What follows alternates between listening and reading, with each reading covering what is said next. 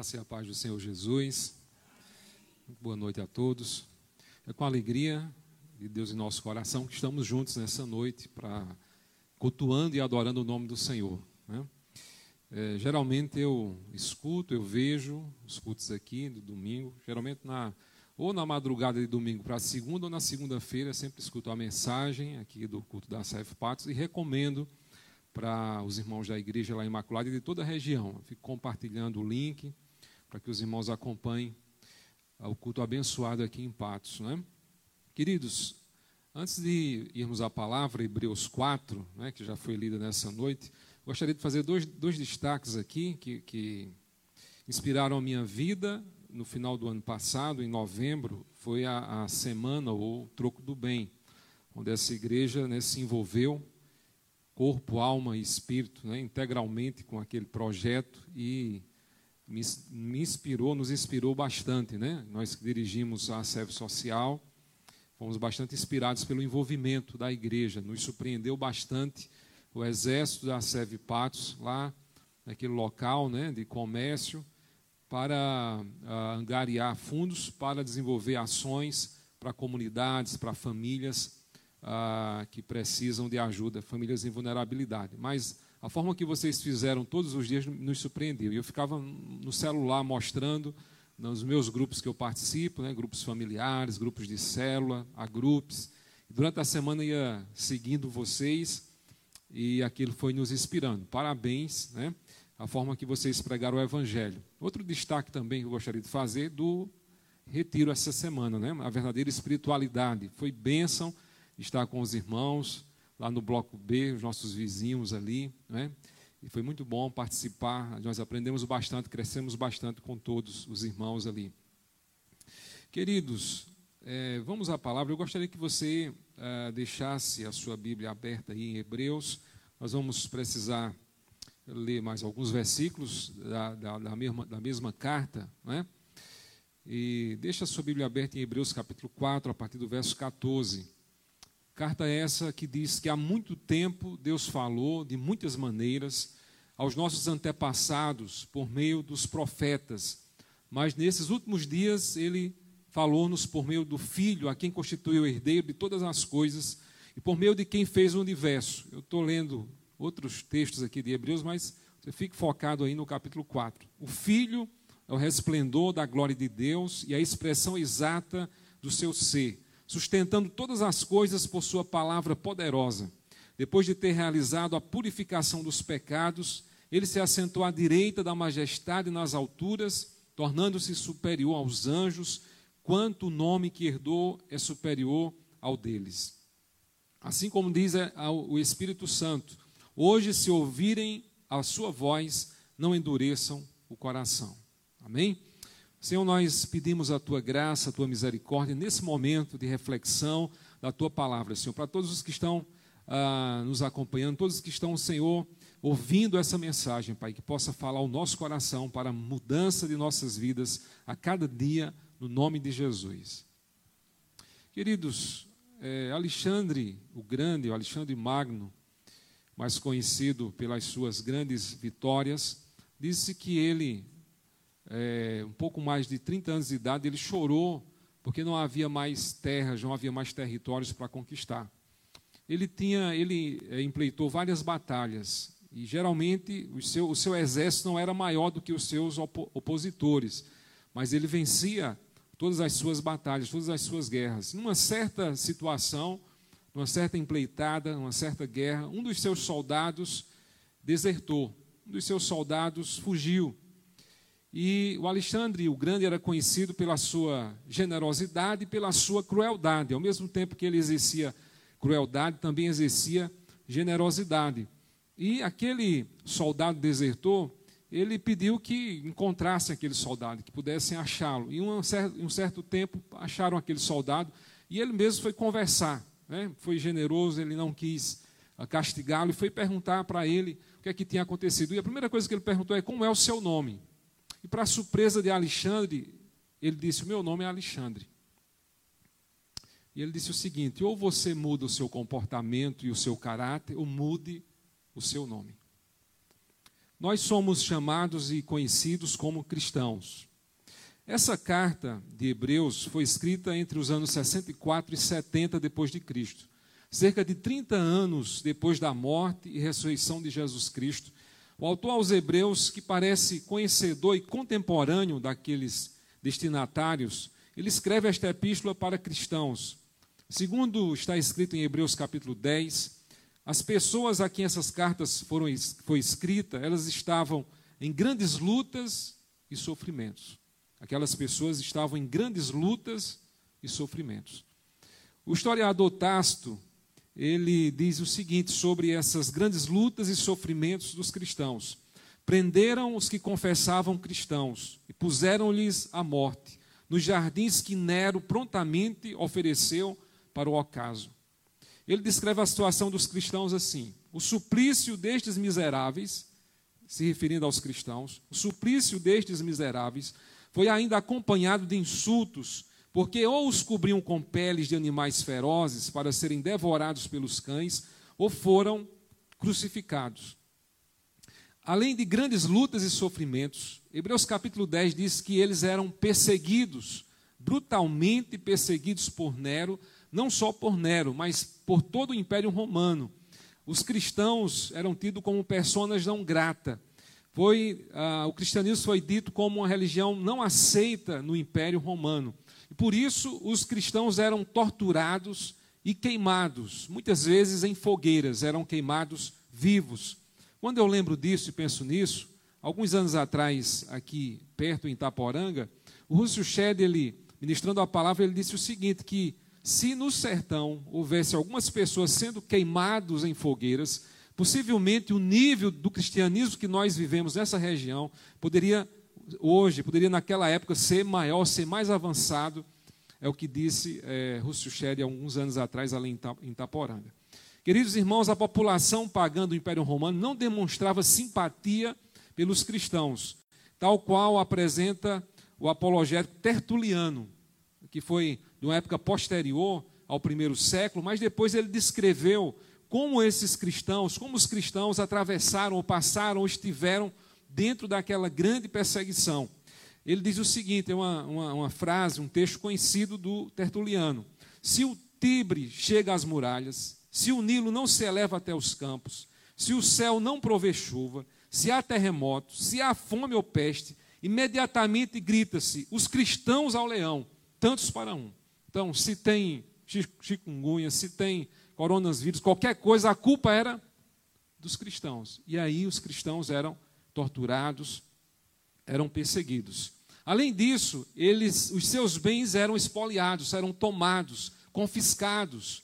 Ah, os cristãos tinham as suas casas, suas propriedades confiscadas pelo próprio império por serem cristãos. Alguns deles que não foram mortos ou sofreram de outras formas foram aprisionados. Tanto é que muitas das cartas, né, que há no Novo Testamento. Algumas cartas foram escritas da prisão, mas muitos cristãos, além dos que nós podemos conhecer ou imaginar, sofreram nas prisões. Além disso, o contexto dessa carta, desse texto de Hebreus 4 que lemos, diz o seguinte, ainda em Hebreus 10, que alguns deles estavam deixando de ir à congregação, alguns deles estavam deixando de participar dos cultos, das reuniões. Alguns deles, eu falo alguns, mas podem ser muitos cristãos, né? ah, hebreus, ah, uma vida, estavam é, tendo uma vida deliberada de pecados.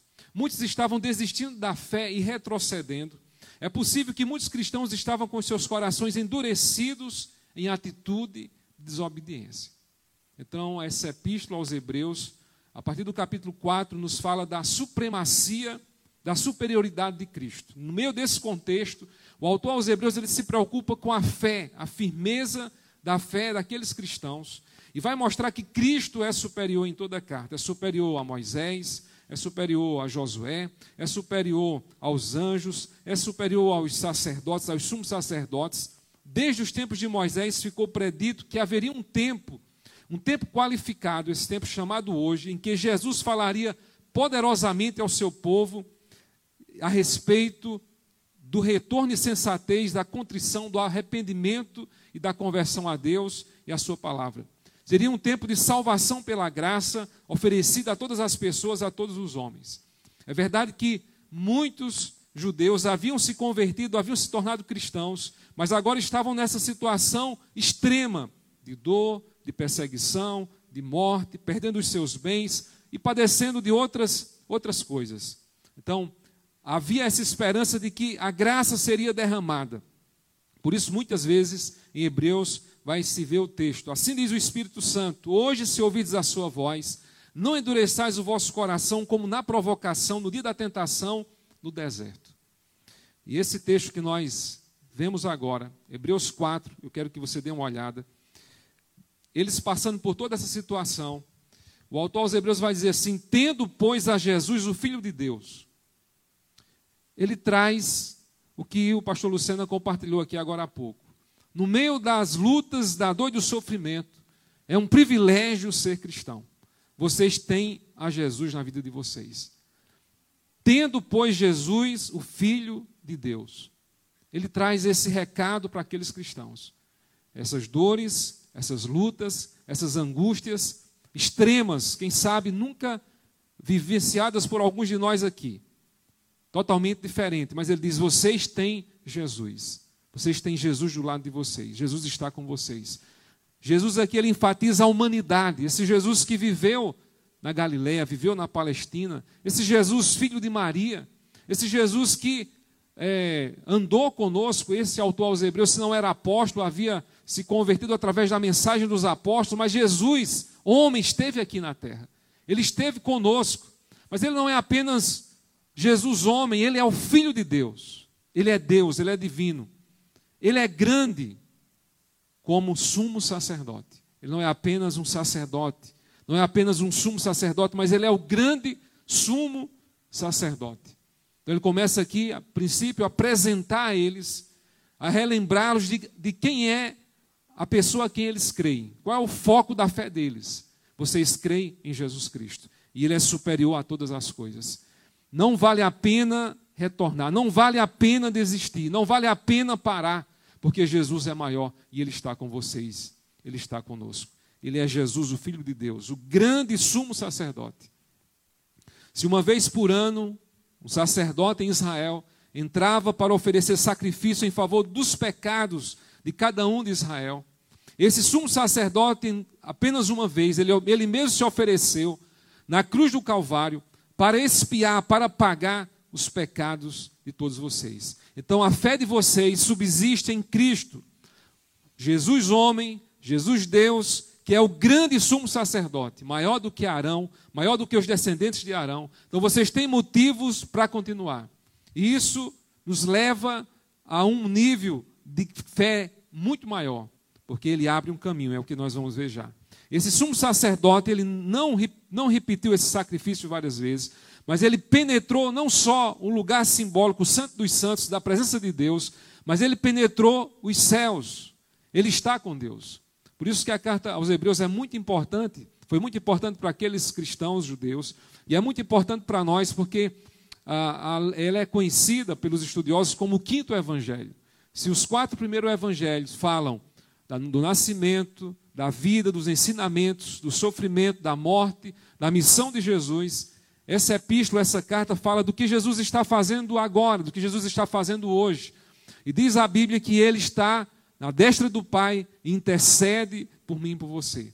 Então, que o autor aos Hebreus está dizendo para aquele povo, naquela situação, é: Jesus, ele se importa com vocês. Ele veio aqui nesse mundo como homem, como Deus, penetrou os céus e agora intercede por vocês. Ele olha pela sua situação, ele olha pela situação de vocês e não vale a pena retornar. Não vale a pena regredir ao velho, à velha aliança, porque Jesus é maior, Jesus é superior.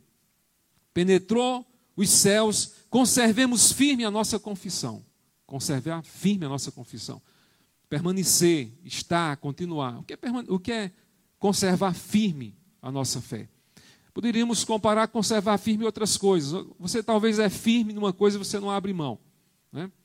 Algumas coisas nós somos firmes às vezes. Por exemplo, na alimentação desistir do café da manhã, desistir do almoço, da janta. Nós somos firmes no trabalho, amanhã nós precisamos trabalhar, continuar trabalhando. Nós somos firmes em muitas coisas, e o que o autor aos Hebreus está dizendo assim: conservem firmes a confissão que vocês têm em Cristo Jesus. Permaneçam firmes nisso. Estejam firmes nessa confissão. Porque não temos um sumo sacerdote que não possa compadecer-se das nossas fraquezas. Mas ele, como homem, ele veio e experimentou. Ele se compadece, ele é cheio de compaixão das nossas fraquezas. Interessante que o autor aos Hebreus aqui, ele se coloca, por isso que eu falei que ele é contemporâneo daquelas pessoas que estavam passando aquela situação, ele diz assim: olha, ele se compadece das nossas fraquezas. E quem é que não tem fraquezas? Sejam elas físicas, sejam elas emocionais, sejam elas espirituais. Ele está dizendo assim que Jesus experimentou fraquezas enquanto esteve aqui na terra. Experimentou fome, sede, experimentou é, ser traído, experimentou tantas coisas na sua vida. Está dizendo que Jesus conhece as suas fraquezas. Experimentou fraquezas, porém, ele vai dizer que Jesus foi diferente. Olha a continuação do versículo 15. Você está comigo? Antes foi ele tentado em todas as coisas, a nossa semelhança, mas sem pecado. Então ele faz essa diferença aqui. E Jesus ele experimentou as nossas fraquezas. Ele sabe o que é o sofrimento, a dor do ser humano. Ele conhece as nossas situações, ele sabe o que é a solidão, ele sabe o que é a traição, ele sabe o que é sofrer. Porém, ele não pecou em nenhuma situação. E por causa disso, porque nós temos Jesus, porque ele tem compaixão de nós, porque ele penetrou os céus, porque não é apenas agora somente um sacerdote, não é apenas somente um sumo sacerdote. Esse Jesus que é grande, superior à lei, superior aos profetas, esse Jesus penetrou no céu e agora convida você também a ir junto com ele. Acheguemos-nos, portanto, confiadamente junto ao trono da graça a versão que foi lida aqui diz: nos aproximemos. Ele convida você a ter uma atitude de buscar ao Senhor, de estar com o Senhor, de se aproximar dele. Atitude simples, como nós vimos nesse último retiro, da leitura da palavra, da oração, da comunhão. E isso estava ah, em déficit lá entre os cristãos que estavam passando aquela situação toda. E ele convida eles agora, por causa de Jesus, porque ele fez, porque ele é, vocês agora podem entrar para o trono da graça de Deus e não é o trono de juízo, embora o Senhor vai julgar todas as coisas, mas é o trono da graça que lhe perdoa, que nos perdoa, que nos cura, que nos abraça com seu amor e com seu carinho. Acheguemos-nos, portanto. Então é um convite a termos uma atitude de irmos, de estarmos com Ele. E com confiança, se o sumo sacerdote, para entrar no Santo dos Santos, diz que o Talmud, que muitas vezes era amarrado por uma corda, porque se morresse lá, fosse fulminado na presença de Deus, seria puxado. E muitos entravam tremendo, com medo. Ele vai dizer: agora você pode chegar diante do rei com confiança. E no, nos, no, na, no, na, na cultura oriental, ninguém podia entrar diante de um rei. Nem mesmo a rainha. A única pessoa que poderia entrar diante do, de um rei era um primogênito. Poderia chegar sem marcar hora, ele poderia chegar e entrar, mas mais ninguém. E a palavra do Senhor diz que Jesus, quando foi à cruz do Calvário, ele nos tornou uma nação de sacerdotes reais, de pessoas que agora podem se achegar a Deus em qualquer lugar, em qualquer hora, em qualquer tempo. Nós temos agora acesso ao Pai. Esse Jesus que é grande, que é poderoso, que conhece a dor e o sofrimento da humanidade, ele abriu o caminho para que você possa chegar a Deus para suportar as tentações, suportar todas as coisas e permanecer firme. E esse era o desafio para os uh, cristãos hebreus permanecerem firmes no Senhor, porque muitos estavam desistindo. E agora ele vai apresentar no capítulo 11, que muitos aqui conhecem, aquelas pessoas que permaneceram firmes mesmo em meio às dores e os sofrimentos, mas continuaram firmes no Senhor. E o convite para a Seve Pates, para todos nós nessa noite, permanecermos no Senhor e nos achegar ao trono da graça, a fim de recebermos misericórdia. Esse trono de graça, ele oferece misericórdia. Gostaria de deixar uma frase aqui, que eu anotei, do Martinho Lutero, ele diz assim, sobre o trono de graça e misericórdia. Ele diz: A minha salvação está nas mãos de Deus, não nas minhas. Ele será fiel à sua promessa de salvar-me, não com base no que eu faço, mas em conformidade com a sua grande misericórdia. O trono do Senhor é um trono de misericórdia. Para você pensar nisso ou lembrar disso, lembre-se do filho pródigo. E citando isso, o Max Lucado, escritor moderno, ele vai dizer o seguinte: a misericórdia deu ao filho pródigo uma segunda chance. O trono da graça de Deus dá a mim e a você uma segunda chance. A segunda chance que milhares de pessoas nessa cidade precisam. A segunda chance que pessoas da sua casa precisam, o seu filho, o seu cônjuge precisa. Então a misericórdia do Senhor faz isso. O trono da graça de Deus nos dá uma nova oportunidade de nos arrepender, nos voltarmos para Deus e continuarmos. A misericórdia deu ao filho pródigo uma segunda chance. A graça deu a ele uma festa. A misericórdia impeliu o samaritano a fazer curativos nas feridas da, da vítima. A graça o impeliu a deixar o seu cartão de crédito como pagamento pelos cuidados com a vítima. A misericórdia fez com que o samaritano cuidasse das feridas, mas a graça fez com que ele pagasse toda a conta que houvesse daquele homem que precisava ficar naquela hospedaria.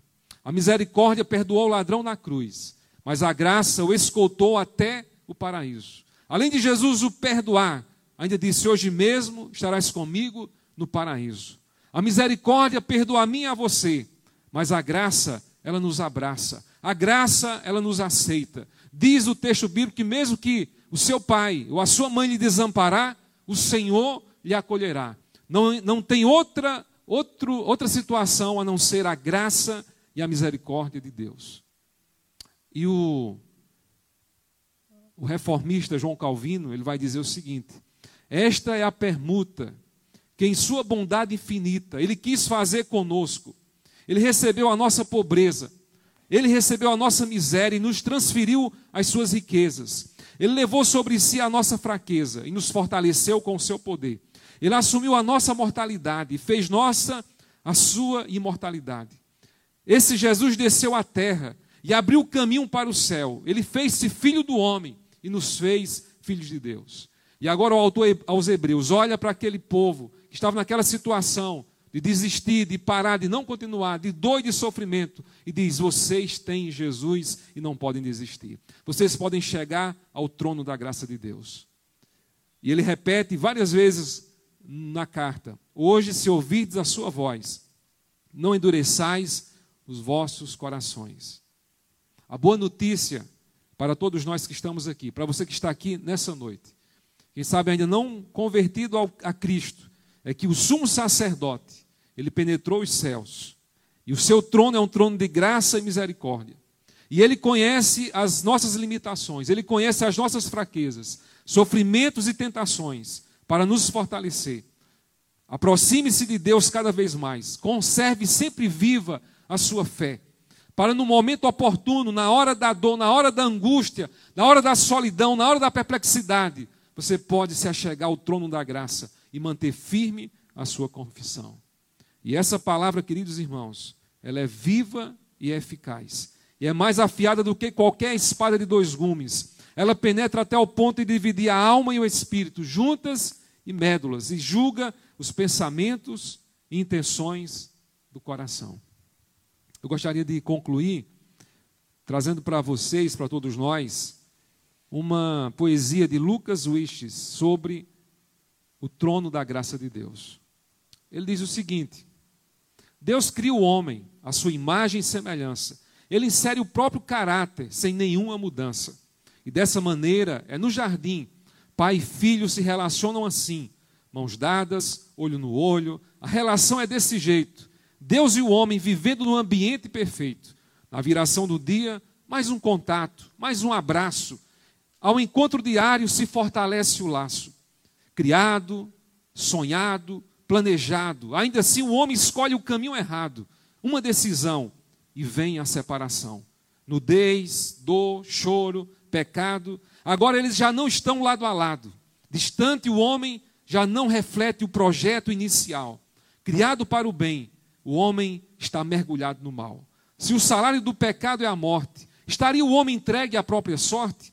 Desde a eternidade, o plano está firmado. Deus jamais abandona, então Cristo é enviado.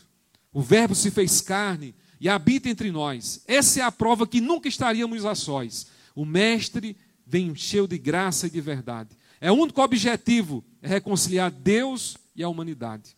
Alguém precisa morrer. Só com sangue a remissão. O homem tem de ser, mas é Cristo quem levanta a mão. o Rei, a majestade, o Criador, do alto da glória, ele escolhe ser a escória e se põe no papel de suportar toda a dor. No Calvário, humilhado, ele vai para a cruz. De braços abertos está ali, meu Jesus. O sangue derrama, está consumado. Perdão garantido, com Deus o homem é reconciliado. Quando ele vai, vem o consolador. Ele preenche, auxilia, revela e dá poder. Do pecado ele vem para convencer. É ele quem sussurra no ouvido que Deus é amor.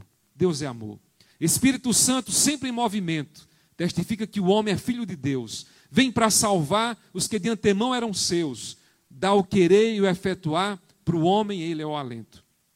Pelo Consolador, convencido, o homem confessa, ajoelha e pede perdão. Cristo sorri e apenas estende a sua mão. O Mestre lembra que por você ele morreu. O Mestre lembra que agora ele é o mediador. O Mestre lembra que suportou toda a dor. O Mestre lembra que será o seu novo eu. No santuário celestial, o príncipe da paz solicita o perdão de todo pecado diante de Deus. Ele garante que os erros daqueles que confessam serão apagados. Na hora do julgamento, Deus olha para mim, para você, Deus olha para o pecador, mas ele só vê a cruz, a cruz repleta de amor. Ele até tenta ver a gente, mas agora ele só enxerga Cristo. Cristo está à sua frente. Só pela cruz. Mas existe a cruz e existe Jesus. Em Cristo, o homem é nova criatura. Contra o pecado está garantida a armadura. Sois salvos por meio da fé. Com a justiça imputada por Cristo, o homem permanece em pé justos e justificados, pela entrega e pelo sangue derramado. Agora já não há nada que o homem faça. Por Jesus nessa história, somos salvos pela graça e pela sua misericórdia. Você pode ficar de pé um minuto para a gente fazer uma oração em nome de Jesus.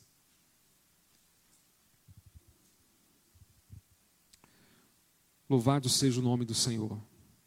Aleluias. Querido, para estarmos no trono da graça, Jesus se apresentou a nós, a Sua palavra, Ele nos apresenta a nós. Ele se identificou conosco em nossas dores, em nossos sofrimentos. E que maravilha, Ele nos deu acesso ao Seu trono para estarmos com Ele. Perante Deus, qualquer um de nós poderia ser fulminado, mas nessa noite, Jesus, ou Deus Todo-Poderoso, visualiza o sangue de Cristo sobre a nossa vida. Quando o sumo sacerdote entrava no lugar santo, no santo dos santos, tinha que aspergir aquela tampa do propiciatório, daquela arca, para cobrir simbolicamente os pecados das pessoas. Lá estavam as tábuas da lei, ninguém era possível cumprir a lei. E aquele sangue era símbolo de que um dia Jesus iria oferecer-se a todos nós, para que todos pudessem agora entrar sem medo, sem receio, sabendo que quando há entrega, quando nós estamos com Ele e confessamos, Ele nos perdoa, Ele nos sara, Ele nos completa. Como, diz, como dizia Pedro, para onde iremos nós, Senhor, se tu tens as palavras de vida eterna? Então, o autor aos Hebreus entra em cena e diz: não parem, não desistam, não voltem atrás. O lugar que vocês têm que ir é para o trono da graça de Deus. Seja no domingo à noite aqui, seja na segunda-feira, qualquer dia, qualquer hora da semana, esteja junto com o Senhor no trono da graça.